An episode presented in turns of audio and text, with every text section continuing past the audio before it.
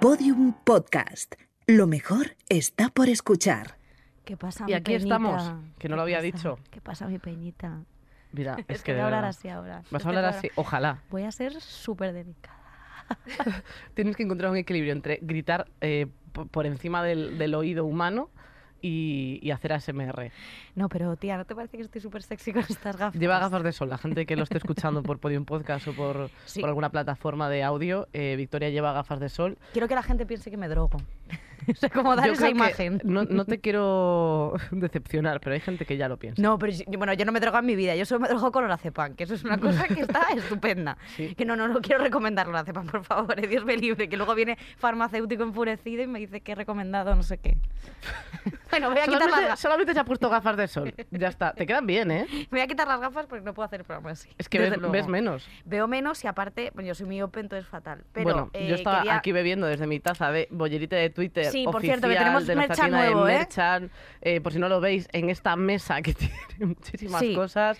Camiseta de válida, eh, camiseta de bollerita de Twitter, tote Tenemos de bag, todo. Tenemos de todo. Ahora Entonces, hablamos de nuestro patrocinador, ¿qué es eh, Loop que ya nos ha patrocinado muchos programas, bragas menstruales para toda esa gente que, eh, como nosotras, Sí. es un chorro una vez al mes.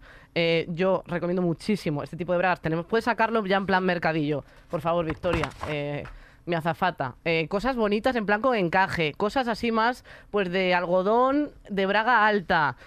Coge otra, porque solo estás enseñando una. Saca, saca otra. Bueno, pues claro, que este nos La, escuchando bra- por la braga alta que te recoge hasta, hasta las tetas y te lo subes si eres Obelix, si tú quieres. Eh, te da calorcito. Luego la invitada ha dicho que se va a llevar una, pues no lo ha dicho, se lo ha ofrecido Se yo, la ha que a lo mejor no quiere. Que por Claro. cierto tenemos una invitada muy guay, que Sí, la presentamos. Eso es. Pero muy Así que- importante eh, decir que www.gerloop.com es el patrocinador del programa y tenéis un 30% de descuento con el código Estirando las bragas. Efectivamente. Eso es. Y de verdad, son increíbles estas bragas. Esto no lo decimos porque tal, nosotros solo Lo pondremos toda la info en la buenos. descripción por si no habéis... por- mira que Victoria lo ha dicho con una dicción increíble, pero si no os ha dado tiempo a teclear eh, cuando ella lo ha dicho, lo tenéis toda la información en la descripción. Bueno, y si no, pues chico, un poquito de espabile, de espabile, que tampoco soy tu profesora. O sea, quiero decir, te echas para atrás y te lo estudias. Coño, que también la gente es como a veces cuando le preguntan a Susi, eh, Susi dice, nueva fecha en Murcia. Y le pregunta a alguien, ¿vais a venir a Murcia? Hostia, ¿pero qué te pasa, colega? O sea, quiero decir, ¿que te has dado un golpe en la cabeza? O sea, que, ¿en serio? ¿A que sí? Sí, sí, y sobre todo... ¿A que esto va- ocurre mucho? O, o volver de Murcia y que te pregunten, ¿cuándo Murcia? Ahora, acaba de pasar. Por favor, compresión lectora. Hombre, Os queremos muchísimo. Os queremos mucho, pero hay algunos que, y algunas que, Dios mío, de verdad, prestad atención en el reading. Eso es. Así que nada. Ah, Y ahora, Y ahora. Tenemos que contar otra también cosa más. otra cosa más, que eh, nuestro show Estirando el Chicle eh, En Center. en el Within Center eh, lo podéis ver por streaming Eso porque eh, agotasteis las entradas muy rápido. Muchísimas gracias. Entonces, para toda la gente de LATAM o de, o de Murcia también que quiera verlo en streaming, tenéis en la web de NIRMI toda la información aquí en la descripción también y podéis comprar vuestras entradas. Luego no nos preguntéis que si hay streaming, cuando está siendo el streaming y Claro, no después de no, que ya sea el no streaming. podremos explicarlo porque estamos haciendo el show. Efectivamente. Así que nada, ahora es momento de presentar A nuestra a invitada. nuestra invitada, que es una invitada increíble y yo tenía muchas ganas de que viniera porque soy muy fan de ella. Eh, pero preséntala tú, que tú siempre tienes mejor dicción y yo luego lo No, digo no, todo no quiero que te... No, no. Bueno, pues es una activista, escritora, periodista. Muy bien. eh, bueno, que nos va a contar un montón de cosas porque tiene un proyecto que flipas. eh, y nada, ella es Lucía Bomío. Qué alegría estar aquí, de verdad. Oye, y qué bien has pronunciado mi nombre, ¿eh? ¿Sí? Ni mi madre. ¿Lo he pronunciado bien? Sí, sí, Tenía sí, miedo sí, de pro- sí. Es que yo tengo una adicción que soy Rajoy, ¿eh? Hombre, Entonces es verdad que... que- Pues te he visto suelta, te he visto Sí. suelta, muy bien. Jo, pues te lo agradezco mucho. No suele pasar y cuando estabais diciendo la una a la otra, no, presenta tú, presenta tú, digo, esto va a ser por el apellido que da miedo Ah, no, era pronunciarlo. porque, joder, que porque digo, a no te pasa. vengas, no o sea, es como de, empieza a decir, empieza a decir y dice, bueno, hazlo tú. Digo, hombre, eh, por favor, Como me tú sigue. presentas muy bien, digo, pues eh, No, yo tampoco quería incurrir en tu, en tu cometido. Pero sí que, joder, pues estamos muy Sí, contentas de que muchas hayas gracias venido. por venir, Lucía. Porque queremos hablar contigo de una cosa que te pasó el año pasado, que es que sigues viva porque cumpliste 40. que esto es así. Sí, y la verdad es que yo siempre digo que tengo un año más del que tengo, ¿no? Para, para concienciarme. O sea, yo cumplo los años el 27 de septiembre y desde el 27 de septiembre de 2020 yo ya venía diciendo que tengo 40. Para dos cosas. Uno, para, para ya ir concienciándome y entendiendo que esto es así. Y dos, eh, para que la gente me diga, parece más joven. Lo que pasa es que últimamente ya no me lo decían. Pues tengo 40. Ujú. Y la gente, ah, vale. Silencio. Silencio. Silencio, grillos, ¿no? Ya. Pero, pero bueno, la realidad es que... mm, o sea, yo cuando empecé a trabajar ya en la tele, que fue como con 2000, en 2005, Ostras, es que ha sí, pasado sí, mucho sí, muy tiempo, fuerte, ¿eh? muy fuerte, eh, que tenía 24 años para 25 por ahí, digamos que ya lo que tenía que madurar lo maduré y ya está, y ahí me he quedado, ¿no? O sea, tampoco siento que haya habido un gran cambio, porque no soy madre, ¿no? Que yo supongo que eso, pues a lo mejor como que te hace madurar de verdad, salvo por el tema de que los padres, las madres, se hacen mayores. Y eso sí que es un movidón. Eso sí que es Sí. heavy, ¿eh? Eso sí que es un movidón porque, claro, o sea, yo soy responsable, siempre he sido empollona, ¿no? Al final, pues estudiar periodismo en la pública, en la Complus, significaba sacar buenas notas y ahí sí, yo cumplí en eso. Eh, luego también con el curro procuro ser también cumplidora, pero en el resto de aspectos de mi vida, pues yo llego- sigo exactamente igual. O sea, ¿no has Eh, visto un cambio de de repente soy distinta? O simplemente tú sigues sintiéndote la misma. Al contrario, lo que pasa es que sigo en los 90. O sea, mis referentes son los que son, Sensación de Vivir, 90-210, Luke Perry, que ya no está entre eh. nosotras. Joder, la además. adoraba mucho. Sí, a mí me encantaba, pero no, y sigo diciendo cosas como Effective Wonder, o sea, en eso puedo, puedo resultar profundamente boomer, ¿no?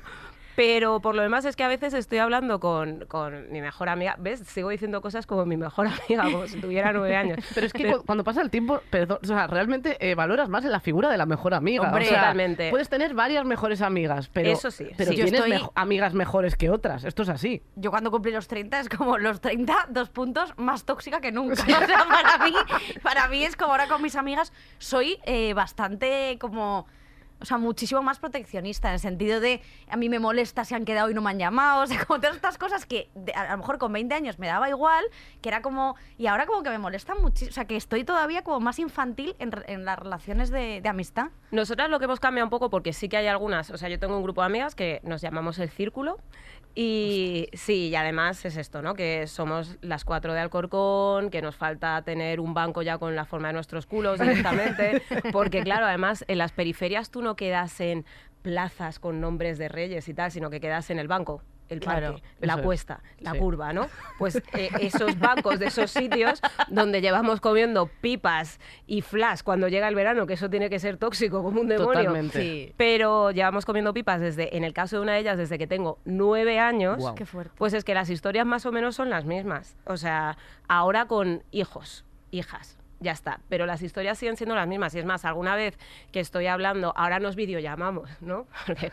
ah, pues los tiempos han cambiado, ¿no? Pero, pero, Pero desde cada una desde un banco, o sea, quiero decir, sin perder, cada una se baja a su parque cercano, lo no, que no, sea. en el banco, o sea, a ver, lo que sucedió sí que es verdad es que ahora ya no solo banco, en invierno bar, ¿no? Porque ya podemos permitirnos ir a Ir a, bar. ir a tomar ¿no? una caña a un bar. Pero desde que tenemos nueve años, el otro día ya te digo, estaba hablando con una de ellas y le decía, ¿tú te das cuenta que llevamos hablando de esto desde hace 31 años, tía? Es que esto es muy fuerte. O sea, y es que lo mismo, los mismos consejos, las mismas inseguridades, las mismas infantilidades, todo igual. ¿Tú crees que le gustaré? O sea, igual, igual, Real. igual, igual, igual, igual. Ya, yo, yo sí que me, me doy cuenta de que, sobre todo, mola mucho lo, como las historias que tienes de, pues eso, que te pasaron con 20 años que te encanta recordar y que además siempre la vida te añade como alguna trama más de repente de esta historia que has rescatado y sigues hablando de lo mismo. O que se han resuelto. Bueno, o que se han resuelto, es ¿no? En plan de, claro, es que esto pasó por esto, al fin, ¿no? Porque cuando ya te olvidas del por- de los porqués, ¿no? O dejas de hacerte preguntas, ¿por qué sucedería tal? ¡Pum! Aparece. Entonces se van resolviendo misterios. Esto quizás sí, que se van resolviendo misterios. Pero ya os digo que más allá de eso, pues tampoco he sentido nada. Y salvo en el tema de, eh, pues que dejas de tener ciertas inseguridades, pero vienen otras, ¿no? Al final yo trabajo en tele, hago imagen. O sea, eh, no dejas de, de- de sentir como, o sea, no sé, por, por, por el hecho de ir cumpliendo años, ¿no, ¿no vas como aceptándote más a ti misma? ¿O no hay esperanza en eso? ¿O te sigues sintiendo como una mierda No. toda la vida? Sí y no, ¿no? Por ejemplo, yo hace relativamente poco me diagnosticaron un lipedema, que es... eh, en Sí, mi esto lo contaste tengo- en tus redes, sí, sí, lo, lo leímos. Pues es una enfermedad de esas raras que yo, mm, pues recuerdo, desde que tengo recuerdos prácticamente, o sea, más o menos desde la juventud, pero muy temprana, yo tengo los gemelos que parecen de otra persona. Y además acaban después, como lo llaman copa, para mí, o grillete, para mí es como, pues eso, que de repente tobillo fino y ¡fum! Una cosa ahí que parecía una columna griega.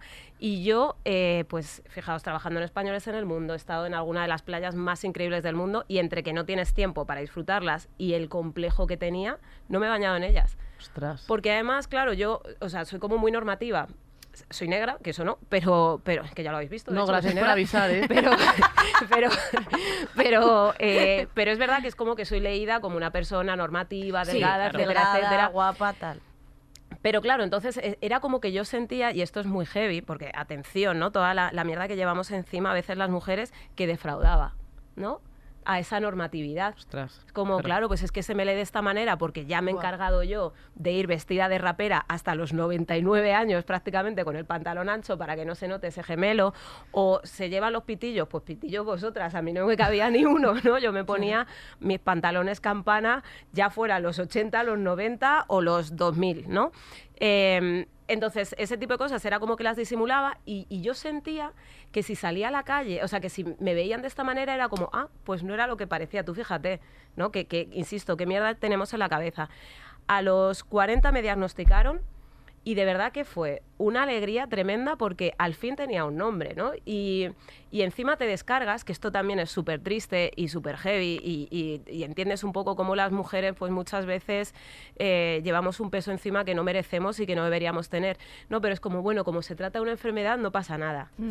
Ya, ya ves. Qué horror, ¿no? Porque hasta entonces era como que tampoco lo, lo compartías, porque decías como es parte de, o sea, soy así eh, y, y lo, lo tengo que ocultar, pero no le buscabas un motivo o no habías preguntado, yo qué sé, al médico en algún momento. Sí, había preguntado y te dicen cosas como, o sea, he recibido de todo, ¿no? Desde, pues será la circulación, luego te hacen pruebas y ves que no, eh, o qué, qué, piensa- qué, qué cosa más rara, me ha llegado a decir un médico. sí, ah, bueno, qué sí. cosa más rara. Voy a mirar en el, me- en el- en el libro de medicina. ¿Qué Cuando cosa más estudias rara? medicina tienes un libro que la respuesta es qué cosa más rara, ¿no? Totalmente. Bueno, enfermedad es una enfermedad rara y luego también qué pierna más fea, será que tienes una pierna fea. Esto viniendo de facultativos, ¿no? De, de- Bueno, bueno, de bueno. gente que, que- que De sabe. Entonces es verdad que la Organización Mundial de la Salud, pues eh, hasta hace relativamente poco tampoco lo había definido como enfermedad, ahora ya sí. Em, pero sí que es verdad que poco antes de esto yo ya iba a la playa y me daba igual, porque es que yo no iba a la playa. O sea, para mí era la peor quedada. ¿Vamos a la piscina o a la playa? No. O sea, o, yo qué sé, incluso con amigas. Yo recuerdo cuando me independicé, me fui a vivir con eh, compañeras de la facultad y recuerdo, no, incluso antes, en el Erasmus, recuerdo el momento en el que me bajé los pantalones y dije, chicas, estas son mis piernas, ¿no? Como si les estuviera revelando algo, pues que yo que sé, que había matado de a alguien. repente, en plan, mira. ¿Sabes? Sé lo que Como lo más oscuro de ti. Totalmente, ¿no? Y, y- y qué pasa? Que es verdad que lo plantas tan, lo planteas como algo tan terrible, tan terrible, que la gente en general suele, ce- suele ser, pues chica, tampoco es para tanto, pero para mí sí lo era. Claro. Entonces, Claro. ya antes de cumplir los 40 es como que me estaba empezando a quitar estos lastres, que, que son eso, lastres, y me recuerdo el verano pasado súper feliz. Eh, todavía no había cumplido 40, pero poco me faltaba, ¿no? Pero eh, súper feliz en la playa, en Tarragona, sola. Que es la primera vez en la vida que estoy en la playa, aparte no con amigas, que es como que. Como bueno, cierta protección, sí, ¿no? Sí, yo sola dije, mira, al fin. ¿Qué pasa? Que sí que es verdad que esto ya me lo he quitado, pero luego pues vienen otras cosas. Al final la tele tiene un punto nazi. Cada vez menos, por suerte, porque las compañeras periodistas es verdad que se lo están, no lo estamos luchando, ¿no? Para, al menos hablando de temas que antes no se hablaba. O sea, en la tele parece que no puedes estar gorda, parece que no puedes ser vieja, eh, parece que... No puedes envejecer. Y si eres un ser humano mediocre y envejeces y cumples años, que no se te note. Exacto. Es como la... Total, salvo en informativos y en programas de corazón, que Es ahí verdad. como que no pasa nada, y los programas de la mañana, porque ¿quién ve la tele por la mañana? La señora. Bueno, ¿quién ve la tele ahora mismo, no? Porque Yo Esa lo noto mucho. Yo lo, yo lo noto mucho que cuando paso por el hogar del pensionista en Alcorcón, ahí es donde está mi público. Hombre, tú eres Ahí. Justin Bieber. To- Todos en el cristal, ¿eh? Totalmente. Totalmente. Y además, claro, yo trabajo en un programa, eh, Aquí la Tierra, que hablamos, pues esto, de productos de la tierra, Sí. ecología, meteorología y muchas recetas con aquello que recoges de la tierra. Y hablamos un montón del entorno rural, que yo creo que de alguna manera se pone en valor y que es una maravilla en ese sentido, ¿no?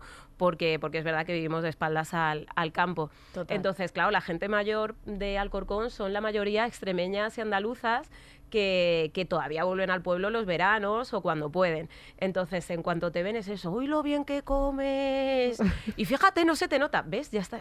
¿Y si se me nota qué? Porque además, eh, yo qué sé, en mi, en mi programa hay un compi que tiene el récord seis meses, 12 kilos. Porque me paso comiendo por España todo Claro. el día, ¿no? Claro. Entonces, por mucho que no quieras, sí que es que te ves, te ves desde todos los planos, ¿no? Desde todos los ángulos, porque te están, eh, porque te están grabando los primeros planos es como, entonces sí. Sí, y, y sí que es verdad lo que digo, ¿no? Que dicen que black don't crack, ¿no? Que a la gente negra se le nota menos la edad y tiene todo el sentido del mundo. Al final tienes una protección natural contra el sol, que es la melanina, Hmm. y el sol es el principal agente de envejecimiento. Pero ahí está.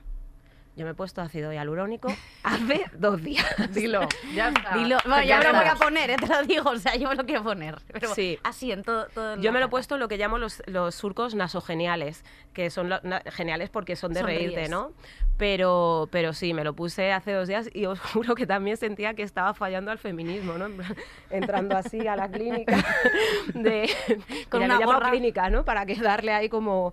o así un poco Como más un rollo de. de es- bueno, es una cosa de. Es salud. Es salud, Es salud, es. Eh, salud. Lucía y sí lo hace, entrando. lo hace un doctor, eh, y tú entras con un seudónimo, gafas de sol, este tipo Sí, de sí. cosas. Lucita 90, Alcorcón 40, ¿no? Pero, pero sí, sí, o sea, era como... Bueno, y a mis amigas, oye, se me nota tal cual, es demasiado. Pero sí, me he puesto ácido hialurónico aquí. Y, y sí, tienes también esta sensación, cuando no es por H, es por B, ¿no? De, estoy fallando al feminismo, si total esto no importa. Es verdad, es verdad, que, que, o sea, que, que no tendríamos por qué claudicar ante, ante ciertas cosas.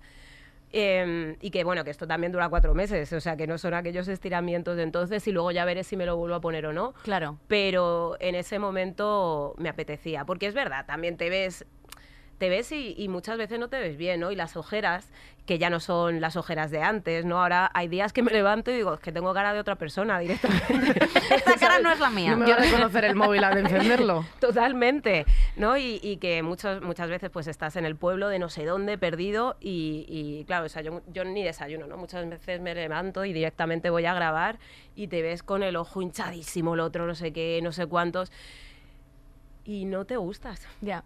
Y ya está, no, no me gusto muchas veces, ¿no? Pero yo creo que eso también, bueno, eh, además ser la feminista perfecta es absurdo porque todo el mundo tiene sus contradicciones. Total. Bueno, yo Totalmente. tengo que es que vamos, tengo un libro así de contradicciones que no hay no hay manera de gestionar todo eso. Pero tú también hablaste Tengo en un sí. que poner la cabecera. Ah, coño, la cabecera. Eh, esa Sí. cosa que ponemos como... Joder, Solemos macho. ponerla como cuando llevamos 40 minutos de programa. Venga, ponla rápido. Yo creo que se puede poner, Que está ¿no? muy interesante. Venga, Marisa, dale.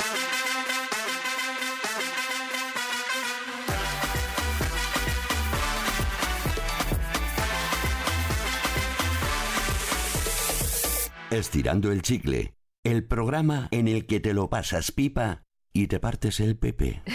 Pero bueno, o sea, me ha me ha hecho gracia. es como para peques. esta- Hombre, claro, porque nosotros somos el Gran Prix, le gustamos al abuelo y al niño. El Megatrix. Oye, ¿y no os la bailáis? Porque yo ahora mismo, con esto de que, bueno, se me ha olvidado bailar, esto es algo que tengo que decir, porque después de la pandemia se me ha olvidado bailar, o sea, no he podido salir. Nada, tal. pero no ha salido nada. Mm, he salido ya prácticamente al final y tal, y, y me he vuelto una persona monopásica. Tengo un paso que funciona, ¿no? Hombre, que, que impresiona, de hecho, al es. principio, hasta que ves que media hora después ¿Sigues con el mismo? ¿no? En plan, Leonardo Dantes. ¿Ves? Mis referencias son antiguas. Leonardo Dantes, ¿sabéis quién era? hombre, Hombre, claro, español. Dantes. ¿Habéis nacido? Vale. Hombre, por supuesto, Pues- el Pero pañuelo. es que eso se estudia. Claro. Si se olvida hay que seguir estudiándolo. No se puede perder a Leonardo Dantes. Este. Efectivamente, Hombre, estoy claro. muy de acuerdo contigo. Entonces me, me he convertido en alguien monopásica y sí, me lo bailo todo. La, lo- la esta, la cabecera del telediario, la vuestra, eh, lo la música del supermercado que ya sabéis cuál es? Hombre. Este, ¿no? Está también, todas, todas me las bailo ahora mismo. Espera, pe- una cosa, ¿y salir a los 40 es muy distinto que salir a los 30 o a los 20? yo empecé a salir por sitios de salsa. O sea, me río porque la salsa me gusta, no la sé bailar, pero ¿qué pasa en los sitios de salsa? Pues que hay gente que se ha separado, se ha divorciado. Ah, bueno, que se ha divorciados. los divorciados. Totalmente. Que se ha quedado sin círculo en algunos casos y que van a clases de salsa, ¿no? Hacer amigos. Hacer amigos. Eso es mía. terrorismo, ¿eh? O sea... Totalmente. Entonces, pues está ahí la gente contando, ¿no? Un, dos, tres, cinco, seis. Claro, siete, pero va a poner en práctica el conocimiento que ya ha estudiado. Eso Entonces, es, ese día va es. a, a- es el pase de micros. Él va preparado Es el para pase de demostrar lo que sabe. Sí, claro. señora. Entonces, pues ahí no me siento mayor. Sí que es verdad que lo que digo, normalmente a mí me suelen echar menos edad, Es pero tú verdad, sabes ¿eh? que lo tienes, tú sabes que la tienes, tú sabes que tienes tus 40 años. Mira, el primer sitio por el que salí fue un garito de Alcorcón que en su momento era de bodas, bautizos y comuniones, el Picris. Y ahora ponen Dembow, que yo no sabía ni qué era esa música. Dembow, claro. Claro, yo, yo me quedé en el reggaetón, pero el dembow no, yo era como, esto es como bacalao, que digo bacalao, no tecno. esto es como bacalao mezclado con reggaetón. Y cuando fui, a, que fui con una amiga que venía de Barcelona y en Barcelona estaba todo cerrado todavía, ¿no? Entonces mi amiga era como, ¡hala! ¡Qué bonito! ¿Esto qué es? Y, y nada, y ahí pues era la madre, no, la abuela de la gente directamente, ¿no? Claro. Que, o sea, una copa me dura, copa y media. A la segunda copa yo ya estoy que me da exactamente igual ser la abuela, la bisabuela, lo que sea. Y si yo salgo, y además a mí me gusta mucho eh, hacer las noches, me encanta. Me gusta un montón salir, lo doy todo, bailo, etcétera, etcétera, pero sí que es algo que en un momento dado te das cuenta, ¿no? Y dices, ¿y por qué zona salgo? Los garitos de música africana, por ejemplo, son la clave, porque ahí es como muy intergeneracional. Como no tenemos mil sitios Claro. de música africana, es Todo como los va- pueblos. claro. Que los pueblos al principio tienes tu grupo de amiguis y llega un momento en el que se van las personas de 18 con las de 73. Eso es, y todos y, juntos. y da igual, pues los garitos de música africana son los pueblos, Claro. eh, en ese sentido, ¿no?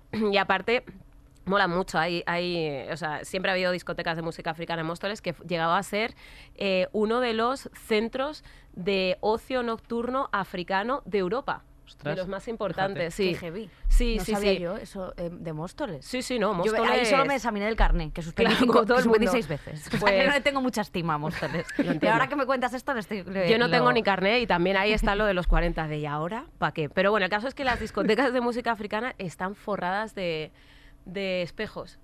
Es una movida porque ahí la gente no va a solo beber o posturear, ¿no? Es quedarte en la barra. No, ahí la gente va a bailar y a darlo todo, Claro. pero hasta abajo, hasta abajo, muy abajo, ¿no?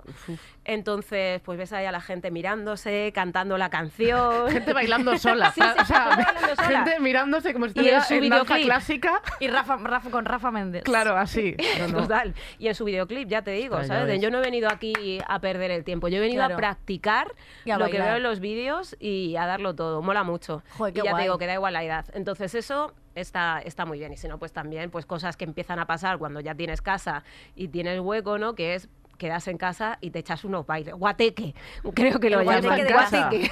Pero fiesta en casa también es peligroso porque en cuanto, o sea, eh, o sea, yo lo primero quiero decir cuando me vine aquí a, a Madrid, que me vine con 18 años, que claro, ya tenía piso porque eh, Claro. compartía piso y no sé qué, el momento fiesta en casa está guay cuando el piso es eh, un- un- una, una piara de cerdos absoluta y, y mi salón eh, tiene basura de gente que posiblemente esté difunta ya, eh, a cuando ya te haces un poco más mayor y tienes tu casa bien y dices, madre mía, va a venir uno, me va, me va a quemar las cortinas con un piti, no sé qué. O sea, que hay un proceso entre lo guay que es la fiesta en casa y cuando empiezas a traer gente en- a casa y dices, bueno, pero a las dos nos vamos a otro sitio. Cuando empiezas a crecer y te das cuenta de que las fiestas en casa, mejor en la de otro. en la de otros. Totalmente, no, no, y las, las voy dilatando en el tiempo. Lo que pasa es que sí que me mola mucho que la gente venga a la periferia. Claro. No, no ser yo la que va siempre desde Ah, es veníos que- y acabamos en. Móstoles. De la gente que vivimos en la periferia es como nuestro sino, que es siempre tener que movernos a Madrid nosotros Exacto. y la gente nunca va a visitar. y A la no a distancia nadie. y la distancia es la misma, ¿eh? Ojo. Joder, ya ves, claro, es eso. Pero claro, la distancia de tanta gente lo pones en balanza y si a todos ver, estamos sí. aquí en el centro. Pero tío, ¿qué Rivas hacemos? está a cuánto? ¿A una hora y una media? hora y media, pues nada. Tampoco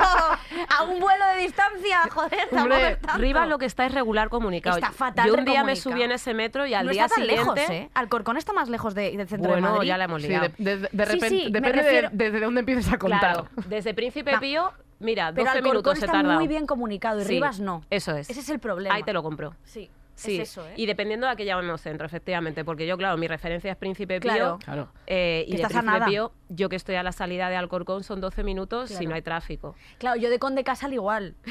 que no es que sea Claro, Conde Casal es, es centro regular. Sí, Ya, es centro bueno, Está un poco ya ahí, ahí, ahí, ahí. Un rodilla, ¿eh? O sea, quiero decirte, un rodilla y un, Y la un autoescuela bien a Lara. y un bien a capellanes. ¿Y dónde no está? ¿Dónde está, dónde no está la ¿Dónde no está autoescuela? la autoescuela Lara? Que me persigue por todas partes y yo tampoco me quiero sacar el carne, pero bueno. Pues yo, no lo hagamos, ya está. No, yo si tú eh, con tus 40 no te lo has sacado, yo sigo también tranquila. Porque. Deberías mm, hacer una apuesta para sacaros el carnet las dos. Es que mira, esta conversación la he tenido con muchísimas amigas que algunas han ido desertando y se han ido sacando el carnet, pero yo sigo Vale, tú igual. imagínate, estamos las dos solas. en- Te voy a poner un- un- una esta, un supuesto. A ver.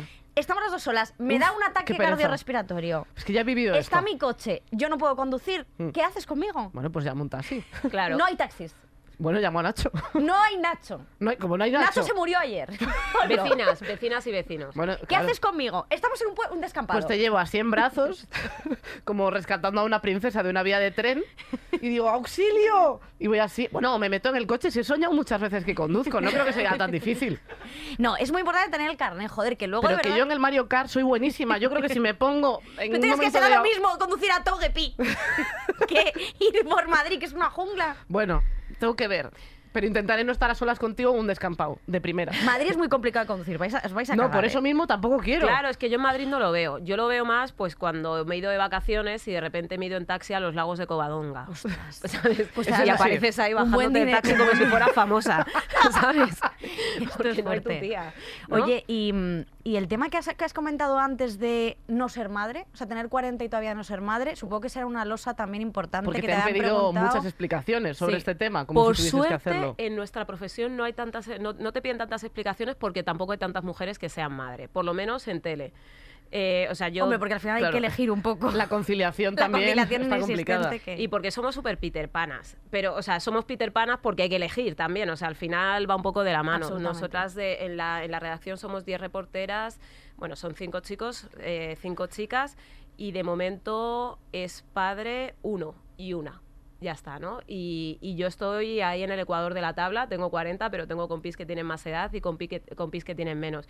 Pero estamos todas silbando. O sea, no, eh, es verdad que yo en la profesión no he sentido ese, eh, esa presión, entre otras cosas porque como los programas en la tele duran tan poco, ni siquiera te puedes plantear cosas a, a A largo largo plazo. plazo, O sea, claro. yo he tenido suerte y he estado en programas súper largos, Madrid Directo, Españoles en el Mundo, ahora Aquí la Tierra, el método Gonzo duró poquito, pero son programas, de hecho, eh, Aquí la Tierra a veces nos llaman Aquí te entierran, ¿no? Porque, porque es verdad que, que llevamos ahí ocho años tranquilamente y eso es Pues una... que llevamos más Claro, de tiempo. Y, tierra hay, entonces realmente hay, es y como pues de. Imagina bueno, la tierra, vamos. hay temas. Y recetas hay, ojo, ¿no? Entonces, eh, es como una anomalía totalmente, pero Total. pensad en todas esas personas que a lo mejor en un año están haciendo cinco programas o cuatro programas y no sé cuánto tiempo en Claro. paro, es que es un movidón. No, no, esta profesión es complicada. Es que es muy difícil porque ya se junta el instinto maternal que puedas tener o las ganas que tengas de tener hijos y, la, y las ganas que tengas de seguir trabajando muchas veces. Porque Eso es como es. de, es que si fuera fácil eh, conciliar, pues a lo mejor más, más gente se plantearía ser madre. Pero es como, nosotras incluso lo hablamos a veces, es como imagínate mm, eh, que- quedarte embarazada ahora. ¿Qué haces? O Sí. sea, ¿cómo se gestiona esto? Es Es, complicado. muy difícil. Y cuando te lo puedes plantear, que, o sea, yo no soy muy niñera, ¿eh? Tampoco, pero es como, es que ahora justo viene, yo por ejemplo, que ahora tengo, luego hablaremos creo de este tema, ¿no? Pero ahora tengo un proyectito con Sí. Netflix ahí eh, pendiente. Es de, ¿ahora? Ya voy a ser madre, ¿no? De, de los libros que he escrito ya soy madre y, de, y del proyecto que venga con Netflix, si viene al final, ahí cruzo, cruzo los dedos, pues, pues también. Pero eh, es complicado por la profesión. Y me pasa además que como yo no me entero de la edad que tengo todavía, o sea, yo tengo amigas que tienen mi edad y les digo cosas del tipo, te has destrozado la infancia o la juventud, pero si somos niñas, ¿no? Y con un bastón. Total, pero si somos niñas hay cuarenta y pico años, que ya ni podemos en algunos casos, ¿no? Ya. Pero, pero, mm, pero no, yo, yo no he sido niñera. Solo me lo planteé cuando viví en Guinea, que me fui a vivir a Guinea, que es eh, el país de mi padre y también el mío, ¿no? Porque a- me gusta Porque decir... eh, tu madre es segoviana, Mi ¿no? madre es segoviana, de ahí lo del pueblo. Soy negra con pueblo porque mi madre es segoviana, ¿no? Porque es verdad que la gente eh, negra cuyos padres son los dos de fuera, pues no tienen pueblo salvo que hayan nacido en un pueblo. Hmm. Pero, pero claro, yo tengo madre segoviana, que veranos, oiga, que veranos en Ya ese ves. pueblo. Pero mm, eh, es verdad que esto lo noto, por ejemplo, lo de la maternidad con mis amigas del pueblo, que son son todas también de Fuenla, de Leganés, hay alguna de Valencia, de Parla, tal, pero ellas todas han sido madres. Y recuerdo un día en el, en el chat de, de WhatsApp que, que me dijeron, bueno, no te preocupes, aún hay tiempo, puedes encontrar a alguien. Y dije, no, si tengo pareja pero es que no me apetece no nada. En Guinea sí, en Guinea me lo planteé porque allí la maternidad es diferente. ¿Por qué? Eh, pues primero porque no, no me gusta idealizar, eh, ojo, pero sí que es verdad que la maternidad es algo como más comunitario. Es verdad también que yo he visto a compis que se han llevado, llevado a sus peques al curro y no tiene las mismas consecuencias que aquí y no pasa absolutamente nada, ¿no? Y también está mucho más normalizado. Para mí es como, se me acaba la vida, lo que te digo, soy una niña, me quiero ir de Erasmus porque yo todavía... Vale, igual Sí, hay sí, que hablar, sí. Lucía. Hombre, Quiero yo creo decir, que a ya- ver, No, yo ahora era doctorado, doctorado, ¿no? Me O quiero ir de botellón. me quiero ir de botellón. o- y sí, ¿no? Hombre. y sí. Pero, pero lo del Erasmus no, pero sí que me planteo lo de estudiar el doctorado, tal hacerte- Entonces es como que a mí eh, no me cabe. Ahí sí que, sí que me parecía que, que podía tener Tiene más sentido. sentido, la verdad. Y, y lo del doctorado, que lo comentaba antes, pues ahora no lo hago porque siento que mi madre es más joven que mi padre, pero mi padre está en la última franja de su vida, ¿sabes? Tiene ochenta y pico años. Entonces, em, eh, claro, no soy madre precisamente porque mm, como que me da cosa que me pueda frenar para irme fuera, porque yo siempre he pensado en vivir fuera, ¿no? El hecho de que te extranjericen desde pequeña también te lleva un poco a eso, ¿no? Te preguntan tanto de dónde eres que te haces preguntas que la gente de tu edad nunca se, se formula, ¿no? Porque a ti además como que tú, no yo creo que me ha parecido leer en alguna entrevista tuya que decías como que tú te inventabas también de dónde eras. Claro, yo de pequeña, desde pequeña ya llegó un momento en el que yo dije, bueno, pues soy de Guinea. ¿Y ahora de dónde soy? Pues de Narnia. Soy de Narnia. soy de Wakanda, ¿no? Porque claro, tú dices que eres de España y como te hacen la pregunta con eco, esta, ¿no? España, España. Bueno, España, España. Madrid. Madrid, Madrid. Alcorcón. Alcorcón al no hay más Alcorcones, baby, ¿no? Entonces, al final, como te hacen tantas veces eh, esta pregunta, pues tú desde que eres muy peque te empiezas a hacer esas preguntas Claro. también. Eh, ¿Qué soy? ¿De dónde soy? ¿no? El tema de la construcción identitaria, Mm. eh, que a mí me ha pesado mucho, ¿no? Porque además ahora he llegado a la conclusión de que no soy mitad mitad, sino que soy y soy. Soy guineana, soy española, a veces hablo en primera persona del plural, ¿no? Como española, y a veces, si me he picado, pues en segunda persona del plural, vosotras, las españolas, ¿no? Eh, y me pasa lo mismo con Guinea. Eh, tengo razones para picarme con los dos países, también os lo digo. Alcorcón independiente. Alcorcón independiente. Y esa es la, la matria que siempre, que siempre digo que, que sí. O sea, Alcorcón no falla. Por supuesto que me han pasado cosas negativas ahí, pero es el espacio de reconocimiento por los dos lados, ¿no? Alcorcón me reconoce y, y en Alcorcón me reconozco, ¿no? Fui... Di el pregón. Me parece El Hombre. de guay. Di el pregón, ¿no? Y eso a mí me parece como que es de... Porque normalmente el pregón lo da gente famosa y yo salgo en la tele, pero vamos, que a la gente a lo mejor como que le sueno de... eh, tú trabajas en... íbamos juntas a clase en... pero no saben exactamente, ¿no? Claro. no, no soy un gran nombre en la tele. Y en Alcorcón sí que me siento reconocida. Hay, hay una anécdota que cuento siempre porque me parece como súper significativa. Me perdí cuando tenía como cinco años o por ahí. Mi padre era profe, entonces teníamos horarios parecidos. Era el que me llevaba al colegio, el que me llevaba, Sí. eh, y perdón, el que me dejaba y tal. Y... mm, y un día me vino a recoger, me puse a hablar, pues como ahora, ¿no? Que me pongo a hablar y a un momento me pierdo, no sé con quién estaba hablando. que el caso es que me perdí. Y, unos niños me vieron y me dijeron, hey, tú eres la hija del profe negro. Y me llevaron a donde vivíamos, a la zona, porque sabían que vivíamos por una zona de Alcorcón, en los pisos blancos, eh, sabían que mi padre era profe. También es verdad que no es muy común pues, el tema de profesores negros, me consta, aunque cada vez hay más por suerte, ¿no? Pero eh, esto para ellos era del barrio y era la hija de tal y vivía en tal zona, ¿no? Eh, eso ha ido cambiando con el tiempo, obviamente, porque Alcorcón pues, eh, tiene más mucho. habitantes, ya no somos de las pocas familias negras que había, que yo creo que había como cuatro o cinco cuando yo era peque, eh, y, y eso, como digo, se ha transformado, pero aún así los recuerdos están ahí, ¿no? O sea, Sí. soy de los 80, soy de, de descampados, jeringuillas, heridas en las rodillas, parques que no tienen esas, esas alfombrillas que, que son ponen como ahora. blanditas. No, no, Sí, era ¿verdad? roca pura. Roca Sí. pura y, y, Y y buscada posta, yo creo, Sí. ¿no? Para tener que aprendan. Se abre la cabeza contra cinco niños. Totalmente, ¿no? Y, y aparte los salvajes 80 estos en los que tu madre se asomaba de vez en cuando, tú te bajabas con cuatro años a la calle con tus amiguis, tu madre se asomaba de vez en cuando, está bien, y hasta luego, ¿no? Con tu independencia y tal. Entonces yo por eso me, me reivindico siempre como, como alcorconera, y aparte que es que es un sitio precioso, muchos parques, no, no, es normal. Pero A mí me gusta. es normal. Es que a, mí, me gusta, eh, a mí me gusta, todo ¿eh? lo que sea eh, fuera de Madrid me encanta. O sea, fue Labrada, Leganés, o sea, como Rivas. Es decir, bueno, Rivas es verdad que últimamente me está decepcionando Te iba a mucho. decir. Se está volviendo muy pijo. Sí, sí. Eh, Ahora es guay vivir en es el Rivas. único sitio de izquierdas que queda en Madrid, también lo digo, que siempre Sí. me gusta decirlo, pero es verdad que está siendo, se están viniendo una cantidad de gilipollas que yo sinceramente quiero echarles a todos. Es que no puedes Porque está preguntar creciendo cuando mucho, es entren. que somos casi 100.000. Que por Mm. cierto, ni hospital ni universidad tenemos, simplemente digo esto, van a abrir el H&M, el H&M no, el H&M el para que H&M, vayáis pero que es un hospital privado, que es como, tío, tócate los cojones, que en Rivas queremos un hospital público, Pues que somos hora. 100.000 personas.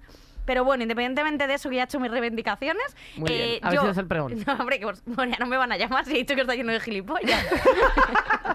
Pero por favor, hombre, Rivas, yo quiero que vuelva a ser lo que era antes. Sí. O sea, que era la zona de Covivar y la zona de la Avenida de los Almendros, que era lo único que había. Mm. Y ahora es todo pijos, todo gente con coches. Yo he visto Ferraris en Rivas. Ah, la, la, la. Make Rivas Wow. great again. Eso es. Eso ¿no? es. ¿Dónde está Donald Trump? Que venga a gestionar esto.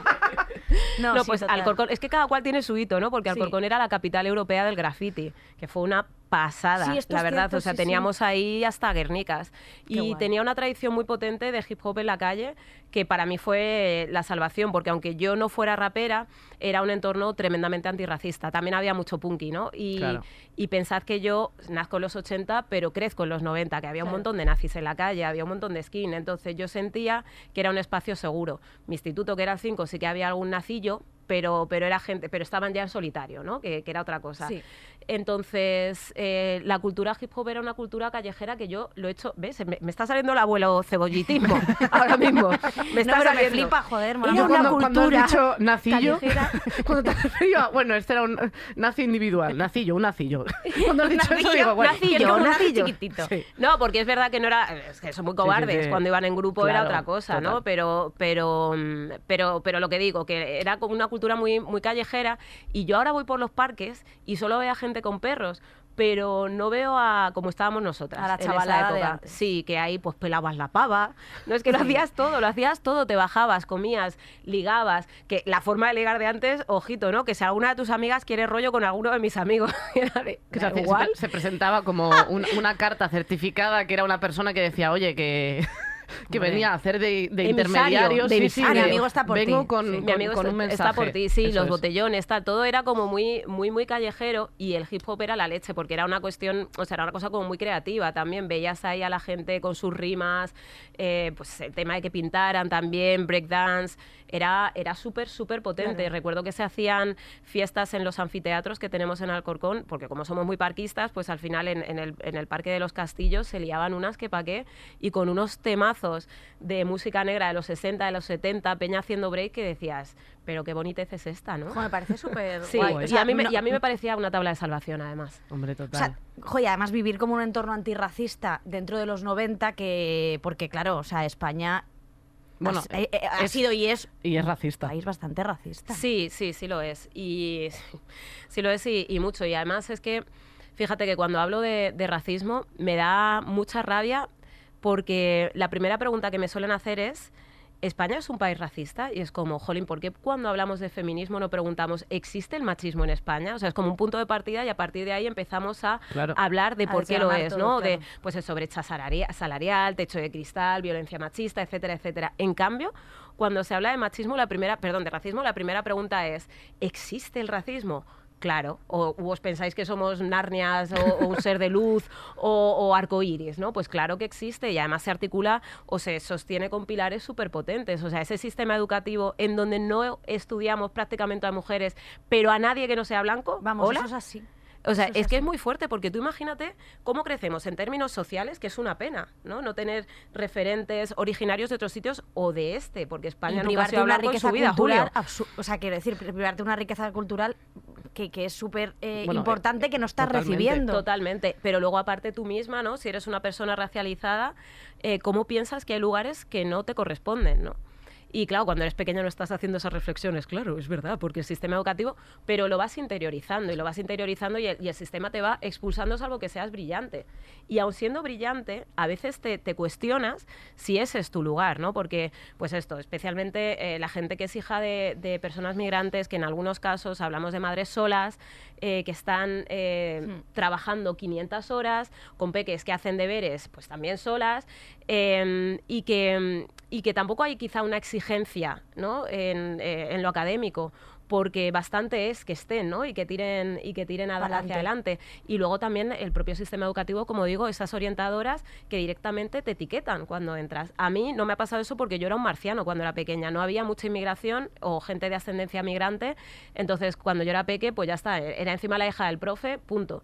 Pero esto sí lo cuentan mis compis. Lo que pasa es que no hay muchos estudios porque como no sabemos cuántas personas no blancas somos, no hay censos raciales, es muy difícil. Se mide en términos de migración, pero eso no es suficiente porque hay gente española que no es blanca. Hola. Entonces, no sabemos exactamente cuántos somos, ni dónde estamos, ni por qué estamos donde estamos. Pero sí que en el entorno antirracista esto se ve, como desde que eres pequeña te van orientando a la formación profesional, que no es un problema, pero lo idóneo es que tú puedas escoger en condiciones de igualdad igual que el resto, ¿no?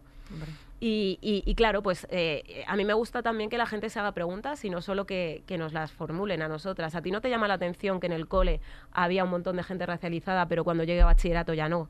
Y en la facultad ya prácticamente no queda nadie, porque yo estuve hace no mucho en, en la que fue mi facultad, en la Complu, y yo dije, joder, es que es como cuando yo era, eh, cuando yo estaba aquí. No hay mucha gente racializada todavía. Hombre, Yo en mi que clase además solo una persona la- racializada las en periodismo. agrupaban, las agrupaban mucho. persona. Yo me acuerdo en el instituto las, agru- las acababan agrupando como en ese grupo de diversificación, bueno, que se llamaba así en, en mi instituto, que era como para gente que pues que pues no tenía motivación para estudiar, le costaba más eh, por X motivos, que claro, esos motivos son muy diversos, porque muchas veces, pues evidentemente, yo tenía en mi clase eh, a un chico que, mm, que era gitano, no vivía con sus padres porque estaba con unas monjas de allí que le acogían. familia súper tenía desestructurada una y familia eh, de unas problemas. condiciones muy complicadas y, y- y le estaban ayudando a estudiar y encontrar una motivación, pero luego notabas cosas que a lo mejor notas con el tiempo, que había un, un chaval que era eh, ecuatoriano eh, que habían adoptado desde pequeño y al ver ya que había un poco de complicaciones ya lo iban como apartando al grupo de diversificación, pero eso no te das cuenta hasta que lo ves y dices, pero ¿por qué de repente Como dar por en perdida, dar por perdido a la gente. Claro, que sin, es sin tremendamente entender triste. los Es motivos. O sea, sin entender el motivo de por qué está en ese punto, porque puede venir de, de una familia desestructurada, que eso cuesta muchísimo más a veces encontrar una motivación para estudiar o lo que sea, o simplemente que le cuesta, no entiende eh, y ya está. O sea, pero sí que al final te dabas cuenta de que en diversificación eh, todas las personas racializadas acababan ahí y en bachillerato ya no estaban. Es que es muy fuerte. Mira, a- entrevisté a una chica que se llama Carlota Momovela, que ella es psicopedagoga y, eh, y ha sido orientadora académica, y ella decía que lo que pasan son dos cosas. Uno, el tema de la profecía autocumplida. O sea, como nadie espera nada de ti, tú tampoco esperas nada de ti y ya está, te dejas llevar por la inercia que te imponen, digamos. Y luego está eh, el agotamiento derivado de tener que ser sobresaliente para que te consideren igual que el resto. Eso es lo que me pasaba a mí. O sea, yo era leída de una manera y el primer día de instituto, o sea, el primer día de instituto no, después de la primera nota del primer examen, ahí ya te colocan en otro Como sitio, ser ¿no? excelente Para ser igual. Para ser Claro. igual. Y es que eso te lo llevas a todos los aspectos No de tu poder vida ser también. mediocre. Quiero Mm. decir, no poder hacer O, o ser, o ser un estándar, o sea, Sí, que, por quiero eso. decir, y manejarte ahí y decir, oye, eh, que, que no pasa nada porque te leen diferente, es verdad. Y es que no descansas nunca. O sea, eso es un agotamiento en la juventud. Ella hablaba también de cómo, eh, precisamente por eso, porque claro, nosotras somos conscientes de los estereotipos eh, que existen acerca de las comunidades a las cuales pertenecemos. Y digo comunidades en plural porque al final somos muchas cosas al mismo tiempo, ¿no? Eh, y entonces, ¿cómo rechazas la comunidad de la cual provienes? Y esto es un clásico. Hace no mucho estábamos varias amigas negras en un, en una, en un garito y, y recuerdo que había una chica negra también que iba con su pareja, un chico blanco, y estaba como intentando no hacer cruce de miradas. ¿No? De yo no soy como el resto. Es verdad que yo la estaba liando pardísima porque estaba actuando una colega, Astrid Jones, que es una grande, y, y yo estaba, pues eso, ¡guapa! Bueno, bueno, bueno, liándola. Que a lo mejor era por eso, que entender, que a lo mejor Lucía, era por eso. claro, a ver. Pero, pero, pero sí que es verdad que, mm, que esto a mí me ha pasado también, ¿no? El, eh, eh, aparte, como tú vas creciendo con gente que te dice, pero si tú no eres como el resto, como, como consolándote. Uno, y como si Guau. existiera un el resto. Entonces, eso es una movida, porque al final, mm, tú por muy fuerte que seas, por muy orgullosa que estés, bla, bla, bla, bla, bla, al final, eh, pues te acaba permeando de alguna manera.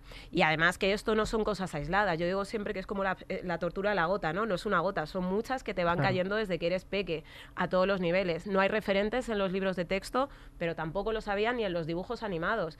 Que Pocahontas llegó cuando yo ya tenía más edad y Tiana, fíjate, grabé yo a una de las dibujantes de Tiana con españoles en el mundo. Ya. O sea, yo ya Están llegando una todo- de cada, ¿no? Están llegando ahora, encanto tal, pero realmente no, o sea, no había personajes, eh, eran todas blancas, rubias, eh, eh, con Y un TCA. delgadas. O sea, quiero decir, eran todas del mismo eh, patrón. Pero, pero Es decir, es o sea, es que era así. Y también es Tóxico. que en la parte esta que, que hablamos de al final de referentes, eh, yo te quería preguntar también porque eh, ahora mismo te va increíble. eh, tenemos que hablar de este proyecto de, de- de Netflix porque además es como eh, cuando, cuando cumples objetivos, yo, yo soy una persona muy de objetivos, entonces yo no sé si eh, te ha- en algún momento tú para los 40 te habías, habías visualizado algo o en cuanto a lo profesional a lo mejor, de, o ahora pues sientes que has cumplido más de lo que te podías esperar o vas tirando para adelante. Claro, voy tirando para adelante porque es que mis expectativas son bajitas, ¿no? Cuando se hablan mis autoexpectativas, cuando se habla del techo de cristal, yo siempre digo que mi techo es tan bajo que yo he caminado encorvada desde que soy súper pequeña, ¿no? Arrastrándote. Claro, porque yo no esperaba nada, o sea, yo no esperaba currar como periodista, menos aún en la tele, o sea, lo de Netflix, pff, de re- aparte que recuerdo esa llamada, ¿no? Que si te apetecería que hiciéramos una serie de tu novela y es de, pero ¿qué pregunta es esta, Julio? Pues claro, ¿sabes? O sea, pero... Que tu novela que se llama Hija del Camino, que Eso la sacaste ya hace unos años, que es maravillosa y que recomiendo a todo el mundo que la lea, Eso es. pero que van a hacer una serie de este libro. Es muy fuerte esto. Es muy heavy. Súper es muy fuerte. fuerte y yo tengo un miedo tremendo, ¿no? O sea, yo siempre, antes de sacar algún libro, que parece que he sacado mil, ¿no? Antes de sacar cualquiera de mis novelas, he escrito dos. Bueno, dos ya son más de uno. Pero las dos son muy guays. Se puede hablar en plural, muchos libros. Hombre, dos, joder. Hombre. Pero me pasa incluso con los artículos, ¿no? Yo, o sea, entrego las cosas así, ¿no? Doy a, doy a enviar y con los ojos cerrados de va a estar mal, o sea, te- tengo un montón de, de inseguridades como muy, muy arrastradas desde peque. Entonces, eh, no suelo sentir la alegría de, ay, va a salir, a ver qué pasa, sino miedo. Miedo. Miedo eh, a que no sea suficiente, a defraudar a la comunidad afro también, porque al final estamos esperando muchas cosas desde hace mucho tiempo. Estamos esperando desde incluso antes de saber qué esperábamos, ¿no? Entonces, eh, claro, pues a mí eso mm, me da un pánico atroz. Y luego, aparte, eh, pues que al final nuestras historias transcurren en las pe- periferias literales, ¿no? Porque la gente de ascendencia migrante normalmente suele vivir en las periferias por esto, ¿no? Claro. Eh, o migrante. Y, y son las periferias figuradas. O sea, yo recuerdo, por ejemplo, con mi primer libro que ya me pasó, que tardé como un montón de tiempo en mandárselo a una editorial porque yo decía, a ver, ¿a quién le, in- le interesan historias que transcurren en Torrejón de Ardoz, Leganés, Fuenla? Es que esto yo, yo no he visto novelas así. Eh, eh, entonces, yo pensaba, esto no le va a interesar a nadie. ni de coña. Y, y bueno, y lo envié y cuando le interesó a la editorial pequeñita de turno, yo estaba flipando, qué maravilla. Entonces llegaron los miedos. Ay, a ver si no he contado esto bien, a ver si no he hecho esto otro tampoco bien. Y con el libro último me pasa, ¿no? Eh, que yo creo que en la serie vamos a tener también la oportunidad de repensarnos porque tú no eres la misma persona todo el rato. O sea, por ejemplo, el libro es tremendamente hetero, pero es tremendamente hetero porque a mí me daba mucho miedo contar a la comunidad LGTBIQ+, eh, con estereotipos del mismo modo que han contado a la Peña Negra en, las series que yo he visto, que cuando ha salido mm, alguna persona negra siempre ha sido desde el mismo lado, súper caricatura, etcétera, etcétera, y a mí me, me daba miedo incurrir en lo mismo, ¿no? Era como que no me sentía segura. La serie te da la oportunidad de recontarte y de ampliar ese mundo.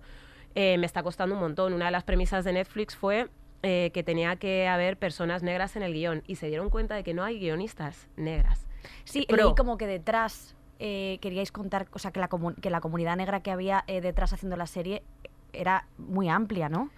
Eh, Pero- somos, eh, eh, claro, cinco personas ahora, eh, pero, pero claro, en Netflix se dieron cuenta de que no hay gente, Claro, o que- sea, eh, habrá guionistas, pero, no las- profesionales o que en la no, no industria. las conoce, Claro, claro, desde Claro, luego. Claro, no, no hay en la, en la industria mainstream, no, hab- no Pero había. Si es que no se ha dado ninguna oportunidad en ese claro, sentido. es no, y como- que estudiar guion es muy caro. Hombre, Sí. nos ha jodido. Estudiar cine es muy caro, entonces... Pero si casi no hay mujeres en guion, quiero decir. Claro. directamente. Claro, efectivamente. Entonces, eso es lo que explica también que a las personas negras siempre se nos cuentan como eternas recién llegadas, como pobrecitas, como negras Porque las cuenta un mágicas, señor blanco de la- 45 años. que no ha salido de la M30 en Total. su Que que vida. sa- y que ha ido a comprar a Starbucks esa mañana. No ha hablado nunca Eso con es. una mujer blanca, no va a hablar con una mujer negra. Entonces Claro, de repente claro, sale imposible. eso. Es y con una persona negra cuando va a lavapiés, en plan, me voy a Portaventura, eh, parque temático, a, compra- a comerme un chebullén en, en el restaurante de turno, ¿sabes?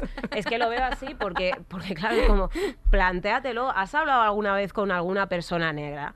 Porque, y además hay una narrativa Pero como, que se como señor blanco no te preguntas eso, porque tú Por eres supuesto, maravilloso y tienes unos huevos dorados Sí, sí, sí, yo soy sí, feminista porque tengo madre.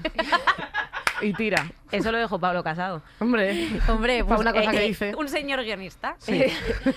y eh, entonces, claro, pues, eh, pues esto, ¿no? Es buscar a la gente que ha estudiado guion, darnos la oportunidad y darte cuenta también esto, ¿no? Como que tenemos ahí un torrente de historias que contar, cada una desde un lado. Y yo recuerdo que las primeras reuniones, y nos prolongamos mucho en el tiempo, eran todo el rato hablar de qué somos, qué somos, qué somos, qué queremos contar. Porque es, eh, es, es genial, una súper oportunidad, pero al mismo tiempo, pues también una oportunidad de hacer filosofía. Y cada cual viene desde su background y cómo hemos construido que ser negra es lo que somos nosotras. Sí. No lo que sale en la tele, sino lo que somos nosotras. Y ser negra no existe. O sea, hay como trillones de maneras de serlo porque hay trillones de personas.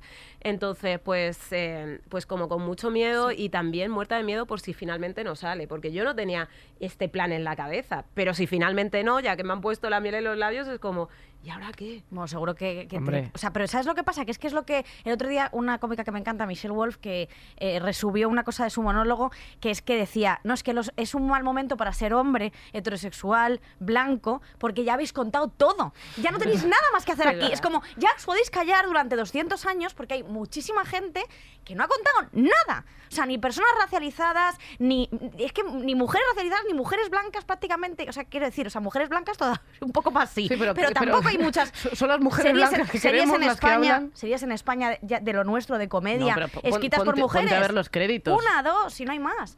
Entonces es como, ya los hombres, como, ya, callaos, cinco horas. O sea, quiero no, decir, no, ci- cinco años. cinco años, o diez, o veinte, o doscientos, pero es verdad que están como...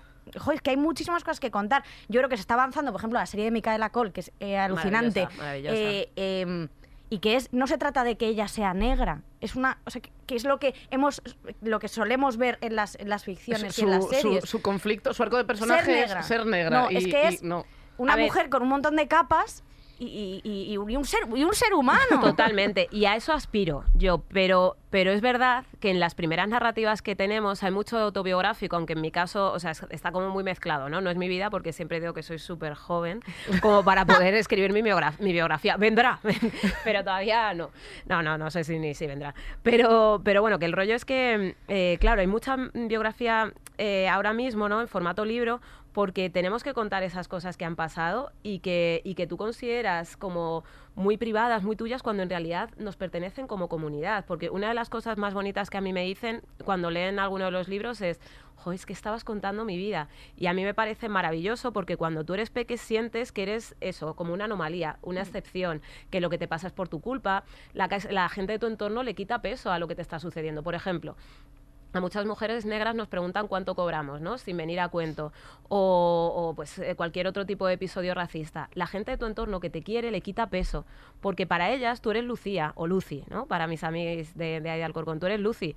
Pero no entiende que es que tú eres una negra en la calle. Entonces te dicen, no, es que esto habrá sido por casualidad, joder, qué mala suerte tienes, tronca, siempre te pasa lo mismo. Y de, no, es que me pasa por negra, no es casualidad. Claro. Leñe, ¿no? Entonces, eh, cuando mm, varias personas lo leen y te cuentan que su vida ha sido la misma, entiendes que se tratan de vivencias intersubjetivas y que nos pertenecen como comunidad y que tienen que ver con algo súper grande que se llama racismo, ¿no? Y que, que yo digo siempre que es como un pulpo con un montón de tentáculos que te puede tocar con lo mínimo, ¿no?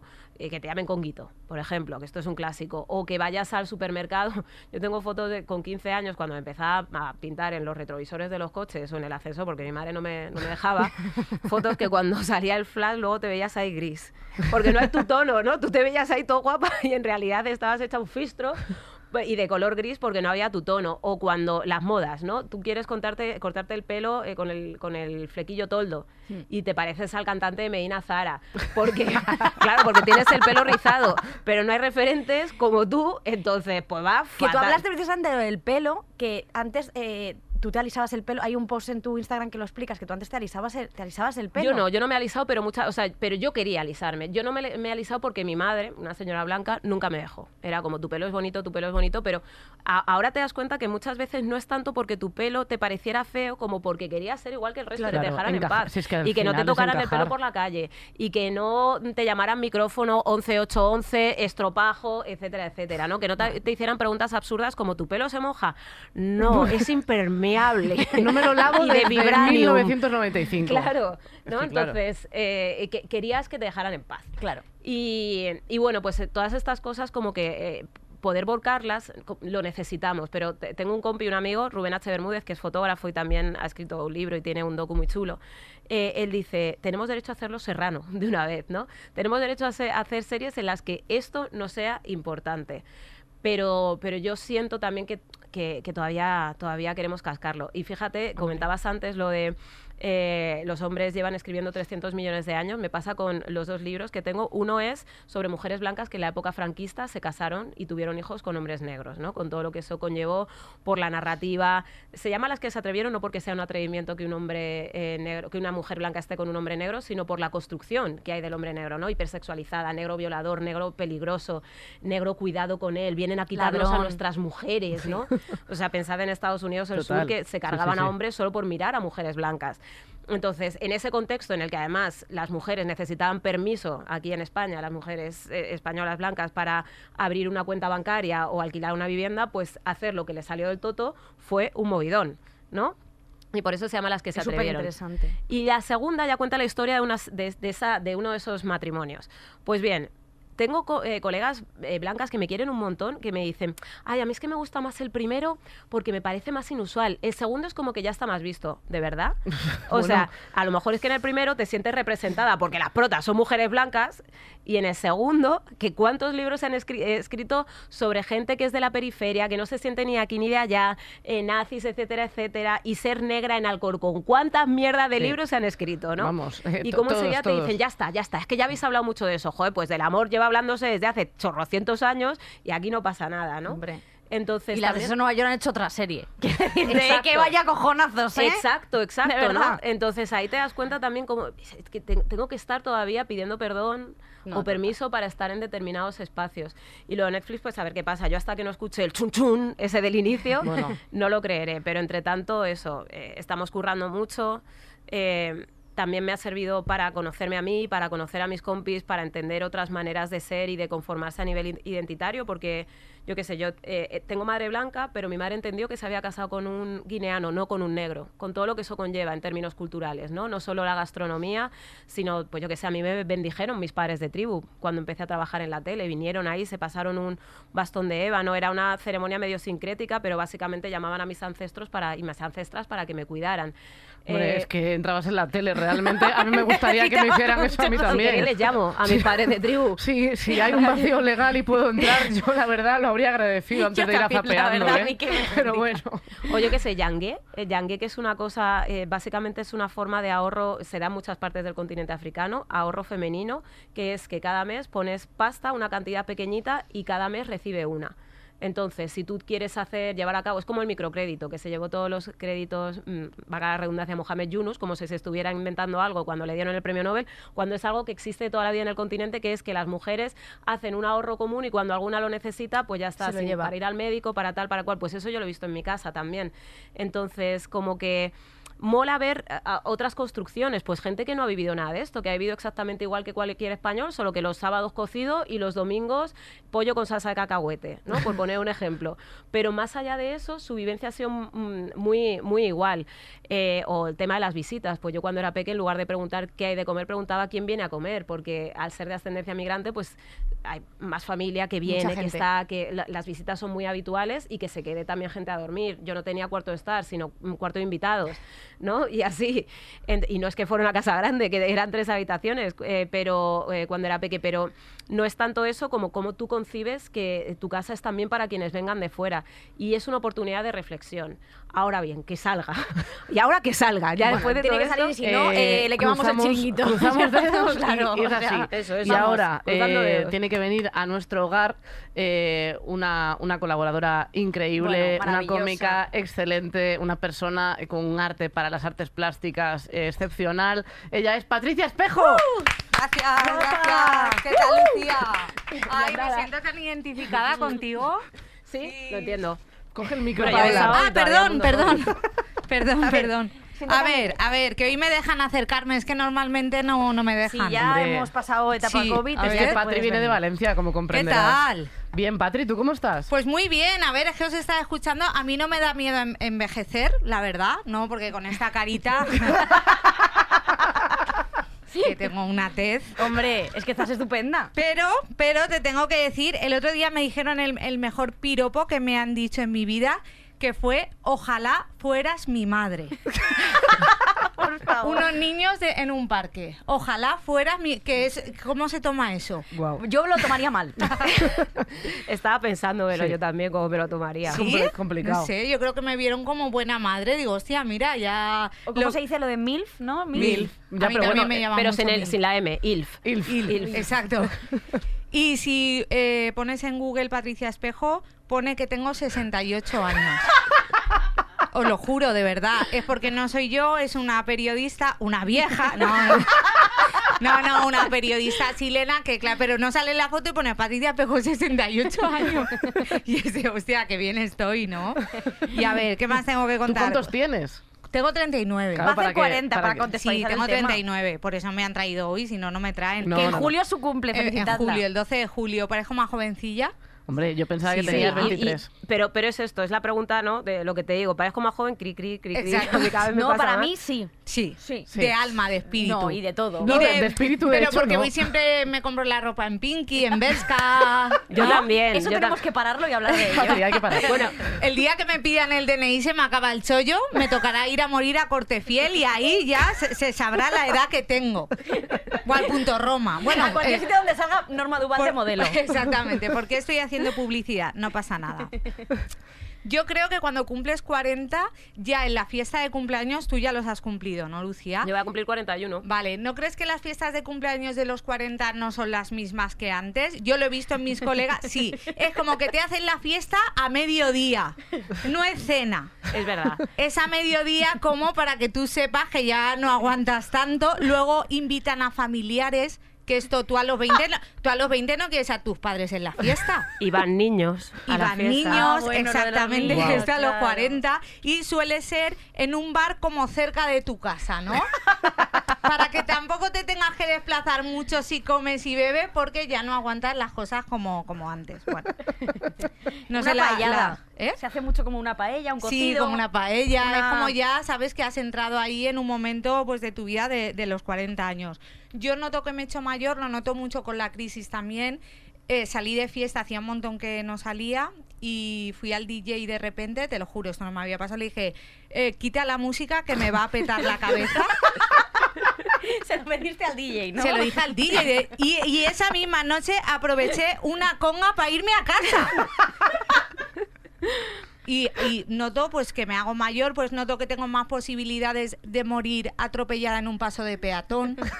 ¿No te pasa que antes como que se paraban y ahora tienes que ir como más rápido?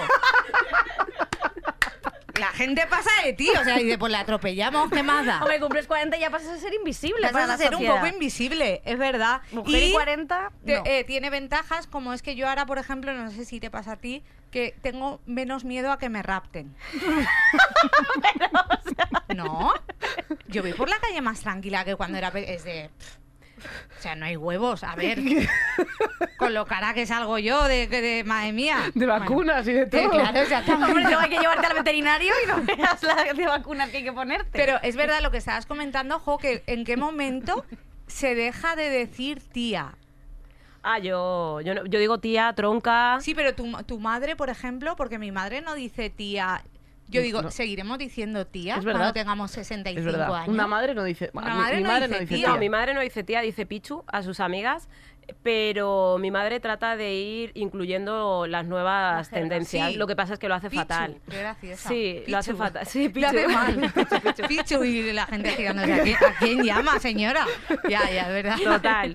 Pero, pero es esto, ¿no? Ahora, por ejemplo, pues le ha dado por el que ya se va quedando antiguo, ¿no? Por el de esto no, lo siguiente. Sí. Ya, bueno. o o qué yo que sé, al hip hop le llama jijot, con J y T, ¿no?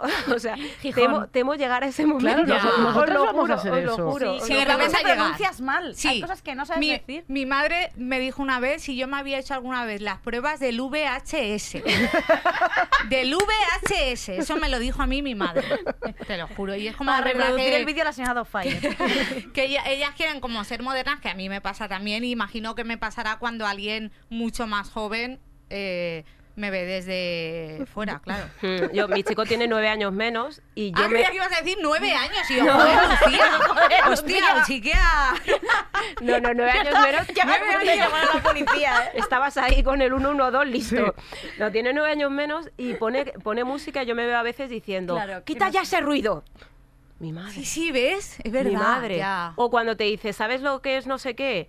No, joder, tía, ¿sabes cuál es? No, no sé. Y tengo también un punto que ahí me veo también mayor de que ya no quiero aprender más. ¿Sabes? O sea, que ya me he de- deconstruido mucho. Porque claro, es verdad que yo estoy pendiente de las redes sociales y ves un montón de cosas, pero no se habla tanto del etarismo y del edadismo. De cómo, oye, Es que que es estás que... agotado. Claro, es que es una movida. O sea, yo por supuesto que estoy a favor del lenguaje, bueno, que no tengo ni que estar a favor, ¿sabes? O sea, por Sí, que lo supuesto quieres sí, a- que está ahí, que es así e y ya está, ¿no? tal. Pero, hay, eh, pero, pero claro, llega un momento en el es que no llego. Pero no, no es que no llegue solo por tiempo, es que no llego a cosas en general, ¿no? Ahora que se habla en Spanglish, ¿aquí qué pasa, tío? ¿Que somos Miami? ¿Sabes? O sea, ahora en Spanglish, que no sé qué estás diciendo. Shame, no sé qué, o la- las F- FT o no sé qué, las, las, ¿no? Punto de vista, POV, por Ah, sí, ejemplo. sí, O- bueno. o FT, O eh, lit. FTY, que no sé qué es. Esto lo dice la Lit. gente. Lit. Que no sé qué claro, es. pero yo creo que son LOL. un poco ya. Yo Instagram también lo llevo fatal. Yo voy a ser a partir de ahora más comprensiva con mis padres porque ellas cuando pongo cosas mal en Instagram yo me siento realmente como una abuela porque me llaman la atención. Instagram, hombre, es que Te tu llama la atención porque además Sí. no estudias. Karina lo lleva Ya, mejor el Instagram joder, que tú. No me digas eso, tía, pero es verdad que, fíjate, una cosa que hacen los padres mucho y yo me pico con ellos digo, pero si yo soy igual. Tía, estoy hablando con ella y me, y me cuelga. Y me dice, que se ha colgado el móvil. Digo, a ver, papá, el móvil no se cuelga, lo tienes que colgar. Y a veces lo oigo, ay, ya se ha colgado otra vez. Que no, que no, que estoy, aquí. que estoy aquí, joder. Eh, pero las videollamadas sí que fueron un hitazo. O sea, yo, yo los, con los recuerdo. padres que era como, pero bueno. Yo recuerdo ver la frente Eso es. de mi padre. Eso Eh, es. Pero ¿esto qué es? O, o directamente al otro lado, ¿no? Ver, ver el azulejo de la cocina y es de que le den la Ya, vuelta a la cámara, ya, ¡pum! Y giro el móvil. Sí. Que no, que estoy viendo ahora el azulejo al revés. Pero es como que les da un poco igual a ellos también un poco la imagen, porque yo veo a veces en el, en el estado del WhatsApp eh, fotos de las amigas de mi madre. eh, eh, en, el, en el- la parada de un autobús, las cuatro, y es de, ay, mira qué graciosa. Que no son a lo mejor como nosotras, que, Que sí que intentamos, exactamente. Y es verdad que todo el rato nos envían mensajes que tenemos que estar jóvenes, todo el rato. Ah, bueno, eso es casi. Pero porque en la tele no hay viejas. Esto es muy fuerte. Es que hay viejos y hay feos, pero no hay viejas ni hay feas en la tele. Por supuesto. ¿Tú te imaginas a, a zapeando con cuatro viejas? Cuatro señoras. ¿A que no? Cuatro señoras me encantaría. Claro, tía. Cuatro señoras con sus... con su Porque, joder, la... la a ver, la ley de la gravedad, yo, yo siempre digo que es que al final tu piel va buscando cada vez más la tierra, ¿no? Y las tetas, sí. Exactamente, porque buscas ya la tierra para morirte. Zapeando con cuatro señoras. ¿No está eh, Miki Nadal? Sí, por favor, a Niki, a Miki Nadal le podemos, cam- le podemos Hombre, cambiar por Y esta en general, y cualquier informativo donde ellos son mayores y ellas son mayores más jóvenes. y canosos. sí. Que, ay, qué atractivo. Y una mujer con canas es una vieja, pero vamos a y ver. descuidada, vieja y descuidada. Vieja y ojo, porque descuidada. podrías teñirte. O valiente. O valiente, claro. Ya, exacto, valiente. Cuando ponen la- las imágenes de el increíble cambio físico de no sé quién, que simplemente tiene el pelo blanco. Claro, tiene su pelo. Eh, ha envejecido, claro. Ay, no es tremendo. Que luego increíble. fíjate que mm, a mí nunca me ha dado vergüenza decir la edad y creo que nunca me dará. Ya ves, yo he conocido a mujeres a veces que es de no la edad. Y es de, vamos a ver, pero si es, si es tu edad, ¿no? Sí, es que o eso que es de mala cambiar. educación no preguntarla, o sea, preguntar la edad. Yo creo que, a ver, la edad es una cosa que nos tenemos que sentir orgullosos porque Total. es que no estamos muertos. Lo hemos cumplido, eso que es. lo hemos cumplido, es verdad, exactamente. Y yo me caigo mejor, yo me caigo mejor ahora que Ya. cuando era más, más pequeña, ¿no? Fíjate que no digo más joven, digo más pequeña. Ya, más pequeña. No, no, no interiorizo, no, no interiorizo para Yo me nada. creo también de verdad como un bebé. Es como si yo no lloro ahora mismo porque por educación. Yo veo a los bebés, digo, si es que al fin, cuando te haces mayor no lloras por educación. Es que ¿No llorarías literal. tú? Ellos, ¿En sí. el metro? Me ahora. Perdona. Eso es lo que sientes tú Sí, cuando... sí, ah, sí. Escúchame. Es que grito mucho, creo que soy un poco sorda, ¿ves? No, Uy, tengo los oídos en- entaponados del ave. Bueno, eh, una cosa, yo quiero acabar en este programa, no quiero acabar en este programa, lo que quiero acabar es con las preguntas incómodas. Vale. Se ver. hacen una serie de preguntas que Sí, son incomodísimas, sobre todo a las mujeres, y eh, que hay que terminar con ellas ya. Entonces, cada vez, por ejemplo, que te pregunten, esto no es una pregunta, es una afirmación, se te va a pasar el arroz.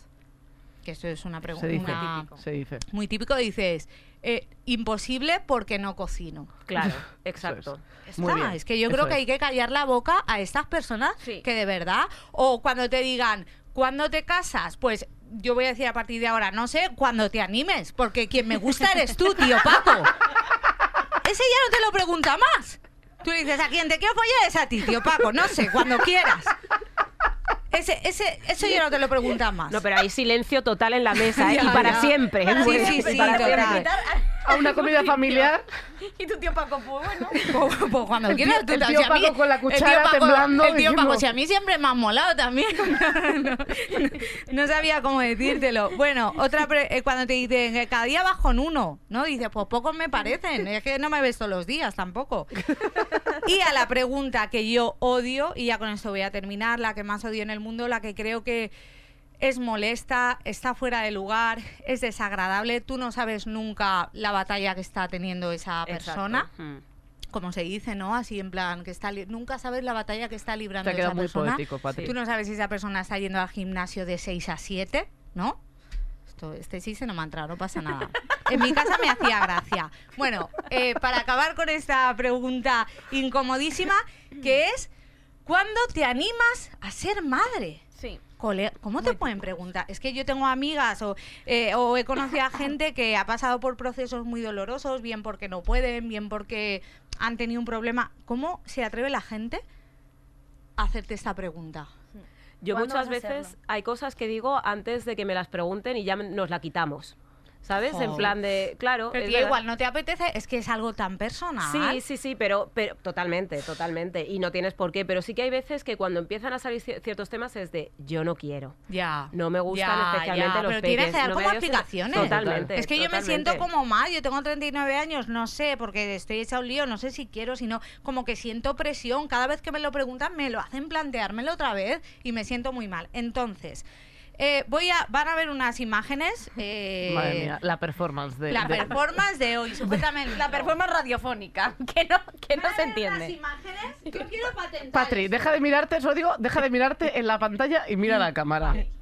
Y que uses el micro Y si el puede micro. ser. Cuando a ti te pregunto, esto, eh, eh, imágenes muy sensibles, está en mi cámara. Sí. Eh, o sea, este contenido, si, si sois sensibles, no lo veáis, ¿vale? Vale. Cada vez, cuando alguien te pregunte, dime, eh, ¿cuándo te animas a ser madre? ¿Cuándo te animas a ser madre, Patricia? Joder, claro que me animo, a aborté ayer. Ayúdame a enterrarlo. Esa persona no te hace a ti esa pregunta en su puta vida. Fet- fet- fetitos de goma para las solteras. Fetitos de goma en el bolso, siempre de goma, contigo. Con el código de descuentos tirando las bragas. Yo patento esta idea, fetitos de goma.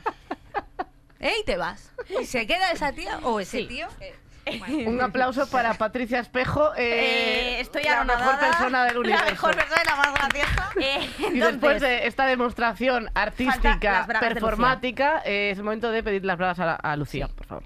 Ay, qué risa. Eh, cuéntanos, Lucía. ¡Hala, qué chulas! Ah, que Ala, sí. eh, son preciosas. Sí, sí, sí, sí, son, ¿Son la leche. unos guepardos? Guepardos. Son- o leopardo. Leopa- Leopardo, ¿Leopardo? guepardo. No, sí, o guepardo.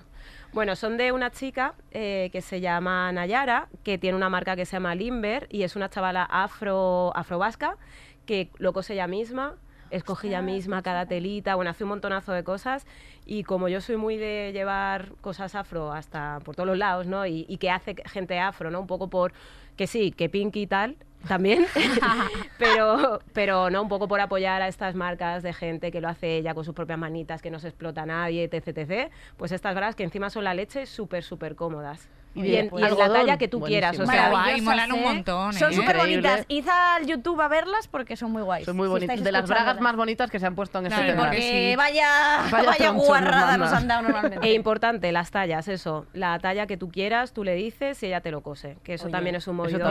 Muy importante. Porque no hacen bragas solo para polipocket. Oye, Vicky, por favor, el, es que no sé por qué el himno de Francia, pero ya está. Vale. Así que un aplauso para las bragas de Lucía. Y Muy ahora bien. solo queda Cantar. cantar. la canción, que tengo la canción que vamos a cantar. A ver, vale. Eh, ¿Será la primera vez que tengas la canción? ¿Sabes lo que pasa? Que es que me va muy mal el... Me va muy mal el, el internet aquí. Mm. Que ahora estoy pagando Spotify. No, no estás pagando, te lo han regalado. el baile El del baile del baño. ¿Te la sabes? Ah, es, es verdad, la El del baile remix, ¿no? Ahora. Este no era mi paso único, ¿eh? Que ahora soy monopásica cuando Hombre, salgo. es increíble. Se me ha olvidado ¿eh? bailar. Espera. A ver, a- acer- acerca la canción. Un baile Nuevo. nuevo. Del pañuelo, el baile del pañuelo. Yo la recordaba un baile ¿eh? Pero sí, yo nuevo. también. Así mejor. Un baile nuevo. el Muchísimas gracias por escucharnos. Gracias, el Lucía, por venir. pañuelo. Ha sido lo más. Gracias, Patricia que Espejo. final, ¡Os queremos! ¡Adiós! Ala, a morirse. Chao. Todos los episodios y contenidos adicionales en podiumpodcast.com y en nuestra aplicación disponible para dispositivos iOS y Android.